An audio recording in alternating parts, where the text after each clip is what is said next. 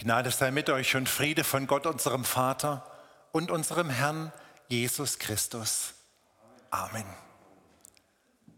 Habt ihr noch was im Kopf von der Lesung des heutigen Textes aus der Bibel?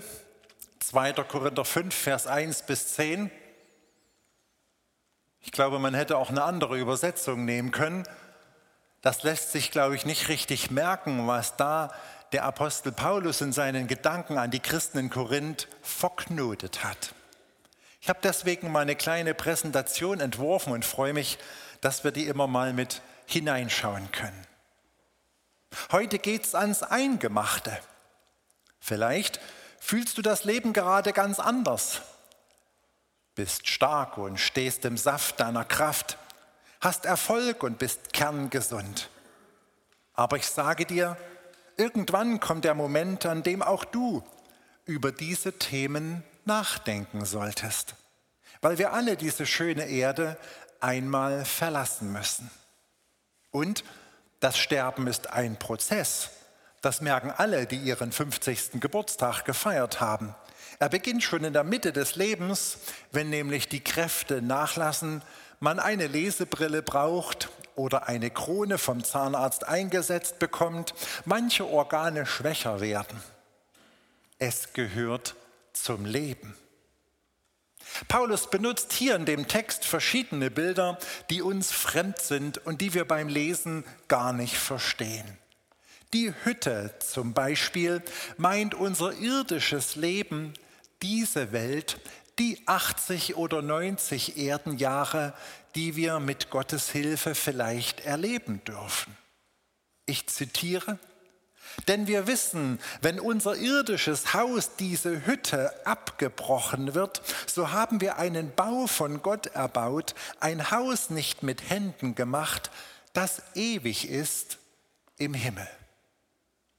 Also diese irdische Welt ist leihwendig und wackelig.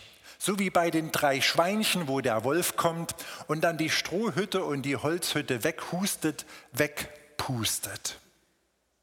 Diese Erde hat Vulkanausbrüche, Tsunamis, Hurricanes. Unser Leben kann krank werden an Krebs, ALS oder auch Corona.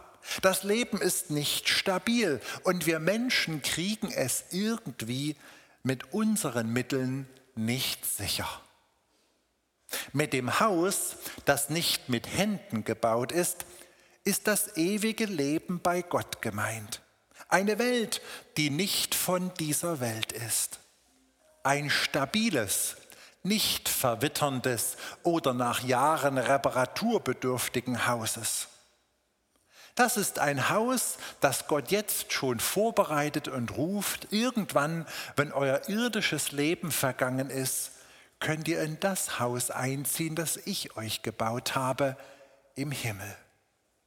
Das ist unsere Hoffnung. Viele Menschen in unseren Breitengraden haben diese Hoffnung nicht mehr. Das christliche Abendland hat den Himmel vergessen. Sie denken, der Tod macht das Licht aus. Danach kommt nichts mehr. Das war's. Nein, so schreit Paulus an die Christen in Korinth, so wird es nicht sein. Die Welt und das Leben sind größer. Es gibt ein nach dem Tod. Neu bekleidet werden bedeutet eine neue, nicht, einen neuen, nicht vergänglichen Leib zu bekommen. Wie cool ist das denn, einen neuen, nicht vergänglichen Leib? Dann laufen wir alle rum wie Barbiepuppen und brauchen keine Schönheits-OP mehr? Ich zitiere, darum seufzen wir und sehnen uns danach, dass wir mit unserer Behausung, die vom Himmel ist, überkleidet werden, weil wir dann bekleidet und nicht nackt befunden werden. Denn solange wir in dieser Hütte sind, seufzen wir und sind beschwert, weil wir lieber nicht entkleidet, sondern überkleidet werden wollen, damit das Sterbliche verschlungen werde von dem Leben. Ganz schönes Kauderwelsch. Seid ihr noch dabei? Habt ihr das gesteckt? Ja, man fühlt sich manchmal auf dieser Erde nackt. Das Leben ist verletzlich, schutzlos, manchmal auch hilflos. Man hat so gesund gelebt und wird dennoch krank. Man würde so viel machen, aber die Seele spielt nicht mit, die Kraft reicht nicht aus. Und Gott verspricht uns irgendwann, wenn dieses Leben zu Ende ist, überkleidet er uns mit dem Auferstehungsleib, der nicht alt wird, nicht vergänglich wird, dessen Kraft nicht zu Ende geht. Ob du diese Lebenseinschätzung, die Paulus hier an die Christen in Korinth ausführt, teilst oder nicht. Er geht davon aus, dass dein Leben nicht mit dem Tod zu Ende ist. Danach kommt noch was. Und zwar etwas Schöneres, etwas Sichereres, etwas Besseres. Kann es sein, wenn nach dem Tod noch was kommt und ich weiß, dass danach noch was kommt, dass sich das auf mein Heute, hier und jetzt auswirkt? Kann es sein, dass diese Hoffnung auf dieses feste Haus Gottes und dieses neu überkleidet werden vom Schöpfer seine Schatten vorauswirft in mein Heute und Morgen, in mein Diesseits? Vier Gedanken von mir. Erstens, unser Leben ist vergänglich. Das ist ja nichts Neues. Dieses Thema füllt die letzten Jahre des Kirchenjahres. Im Herbst denken wir immer darüber nach. Wir gehen auf die Friedhöfe und decken die Gräber zum Totensonntag ab. Bei Trauerfeiern werden wir immer daran erinnert, wenn wir einen Menschen loslassen müssen und lernen müssen, ohne ihn weiterzuleben. Ja, es tut gut, immer mal darüber nachzudenken, auch wenn man das nicht immer kann. Sollte ich vielleicht heute anders leben, wenn ich weiß, dass das Leben endlich ist? Ich meine nicht nur mein eigenes Leben, auch das meiner Lieben. Würde ich mit ihnen anders umgehen, wenn mir das bewusst ist? Diese Hütte hier, dieses irdische Leben, fällt irgendwann in sich zusammen. Ändert sich meine Lebenseinstellung, wenn ich weiß, dass nach dem Tod noch etwas kommt, dass es dann nicht zu Ende ist, dass meine verletzliche Nacktheit von Gott überkleidet wird mit einer unvergänglichen Ewigkeit? Ändert sich meine Lebensweise heute, wenn ich damit Einfluss nehmen kann wie es nach dem Tod weitergeht? Ist wohl eine Bedingung daran geknüpft, ob ich mal bei Gott im Himmel sein darf oder nicht? Ob ich dieses himmlische Haus, das nicht mit Menschenhänden erbaut wurde, beziehen kann? Mein zweiter Gedanke. Hast du schon ein Bein im Himmel? Und hast du diese Heilsgewissheit in deinem Herzen, dass du weißt, ich darf hier leben und diese Welt mitgestalten und verändern. Aber ich weiß, wenn mein Leben zu Ende geht, werden mich Gottes barmherzige Hände in seine Herrlichkeit aufnehmen. Paulus formuliert das so, wir wandeln im Glauben, nicht im Schauen. Es gibt mehr als das, was wir sehen und anfassen können. Heilsgewissheit bekommt der Mensch, der sich Jesus Christus unterordnet. Denn Himmel und Erde passen nicht ohne weiteres zusammen und Sünde und Gottes Herrlichkeit widersprechen sich. Viele Menschen wollen heute nicht warten. Sie wollen den Himmel schon auf Erden haben. Und viele Gesellschaftssysteme versuchen das, den Himmel auf Erden zu schaffen, weil sie nicht damit rechnen, dass irgendwann noch was kommt. Der Kommunismus zum Beispiel hat versucht, dass allen alles gehört und man wie im Himmel auf Erden miteinander lebt. Und alle unter uns, die den Kommunismus oder den Sozialismus erlebt haben, haben gemerkt, der Mensch ist zu schlecht für den Himmel. Der Mensch ist zu schlecht für den Himmel auf Erden und den Himmel Gottes. Ich habe Lokschlosser gelernt im RAW Wilhelm Pieck im damaligen Karl-Marx-Stadt. Und ein meiner Lehrlingskollegen, der hat jeden Tag so eine richtig schöne große Feder einer Diesellokomotive in seiner Hosentasche mit aus dem Werksgelände getragen. Er hat zu Hause daraus schicke Briefständer gebaut, die er dann an seine Verwandtschaft und seine Großeltern zu Weihnachten verschenkt hat. Und immer hat er den schönen Satz gebraucht, dieses 17 Millionstel des RAW Wilhelm Pieck Karl Marxstadt gehören mir. Das ist mein Anteil an der Allgemeinheit. Und wir sehen, es funktioniert nicht. Der beste Staat, das ausgeklügelste Gesellschaftssystem kann den Himmel auf Erden nicht schaffen, weil wir Menschen zu schlecht dafür sind. Wir brauchen die Vergebung Jesu und die Heilung, weil wir es nicht schaffen, so zu leben, wie Gott es will. Diese Welt bleibt eine Hütte, in der Menschen Böses treiben, dem Geld nachjagen und eigene Interessen über die anderer Menschen stellen. Und das erleben wir ja in diesen verrückten Zeiten deutlich. Da gerät das Klima aus den Fugen, die Weltpolitik macht Angst und Corona zerstört die ganze Wirtschaft und viele Leben. Bekehre dich Ordne dich Jesus Christus unter.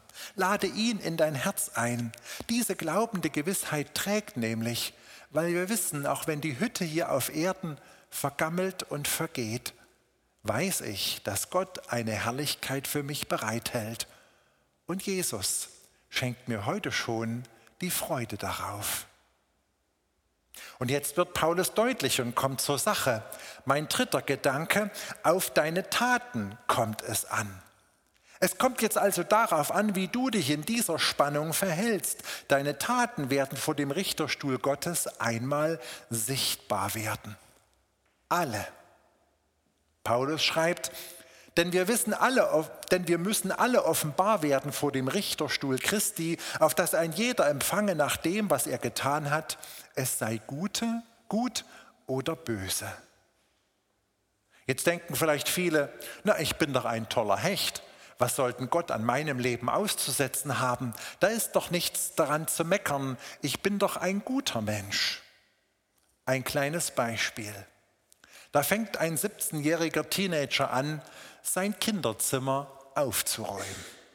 Frühzeitig steht er auf zur Verwunderung seiner Eltern und fängt an, den Schreibtisch zu sortieren, so dass sogar ein ganzer Schulhefter darauf Platz hat. Der legt sich flach auf den Boden und kramt unter dem Bett hervor, was sich da für Monate lang aufgehalten hat, wie verbrauchte Papiertaschentücher oder leere Cola-Dosen.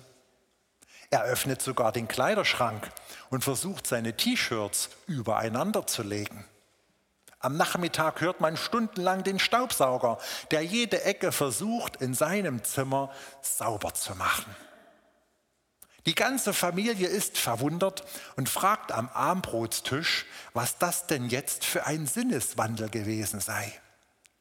Der Teenager errötet ganz leicht und sagt, na ja, ich wollte euch morgen jemand vorstellen, meine Freundin kommt vorbei. Dieser Teenager hat sich bis dato in seinem Zimmer richtig wohlgefühlt. Er hat sich auch in seinem Chaos ausgekannt. Es war seine Welt. Und plötzlich beginnt er sein Jugendzimmer durch die Augen eines anderen Menschen zu sehen. Er versetzt sich in seine Freundin und schaut mal durch ihre Augen auf sein Zimmer und merkt, oh, hier gibt es einiges, was ihr nicht gefallen werden. Zum Beispiel die Müslischalen, von der letzten Woche, wo die Haferflocken schon leicht grün werden. Wie sieht Gott unser Leben? Sollten wir nicht ab und zu mal durch die Augen Gottes auf unser Leben schauen? Kann es sein, dass unser Leben durch Gottes Augen betrachtet auch nicht perfekt ist? dass wir nicht wirklich mit allen Sinnen Christus nachfolgen und das tun, was er möchte, dass wir die zehn Gebote nicht sauber einhalten und dass wir die Vergebung Jesu doch brauchen und die Hilfe Jesu, unser Zimmer aufzuräumen.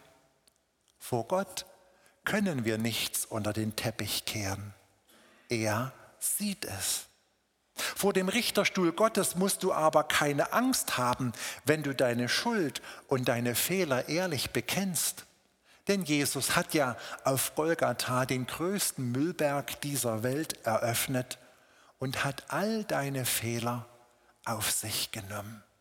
Wenn du Jesus in dein Leben einlädst, wirst du merken, dass einiges aufgeräumt werden muss. Aber Jesus hilft dir dabei. Er weist dich vielleicht auch auf das ein oder andere hin, was dir selber gar nicht bewusst ist. Christen, die schon lange mit Jesus unterwegs sind, müssen entweder hören, entspann dich, Jesus hat dir doch schon alles vergeben, du gehörst zu ihm. Oder,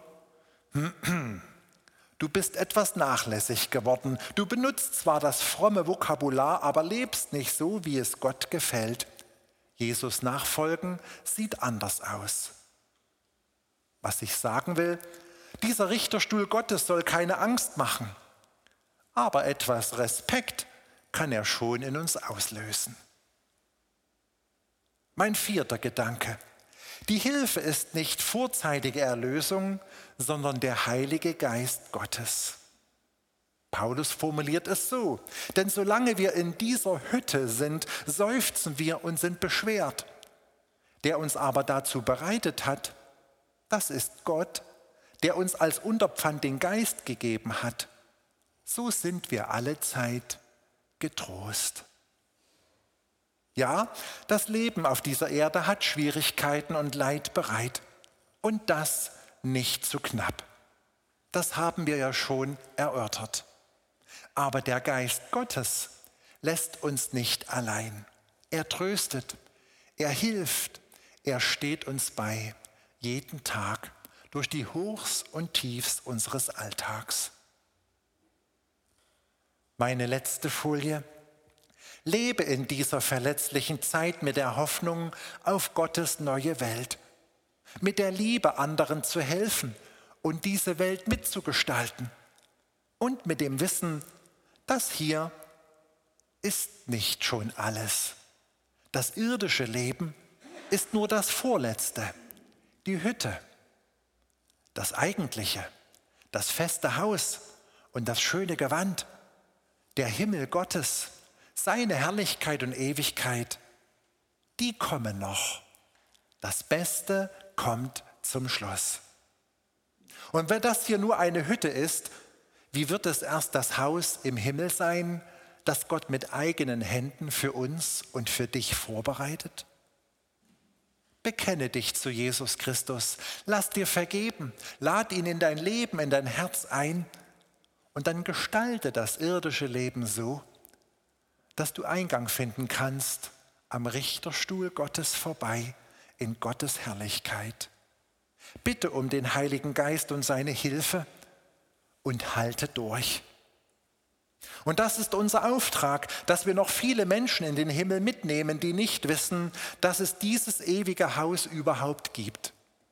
Lasst uns das und diese Botschaft den Menschen sagen, die denken, mit dem Tod geht das Licht aus und alles ist vorbei. Lasst es uns den Menschen weitersagen, die nicht wissen, dass sie einmal vor Gottes Richterstuhl stehen werden und dass Gott einmal ihr Leben mit seinen Augen ansehen und beurteilen wird. Wer zu Jesus gehört, der kann getrost in diese Endzeit gehen, in diese verrückte Zeit, in dem die Hütte ganz schön durchgerüttelt wird und zu erkennen gibt, dass ihre Standfestigkeit Grenzen hat. Amen. Und der Friede Gottes, der höher ist als alle Vernunft, bewahre eure Herzen und Sinne in Christus Jesus, unserem Herrn. Amen.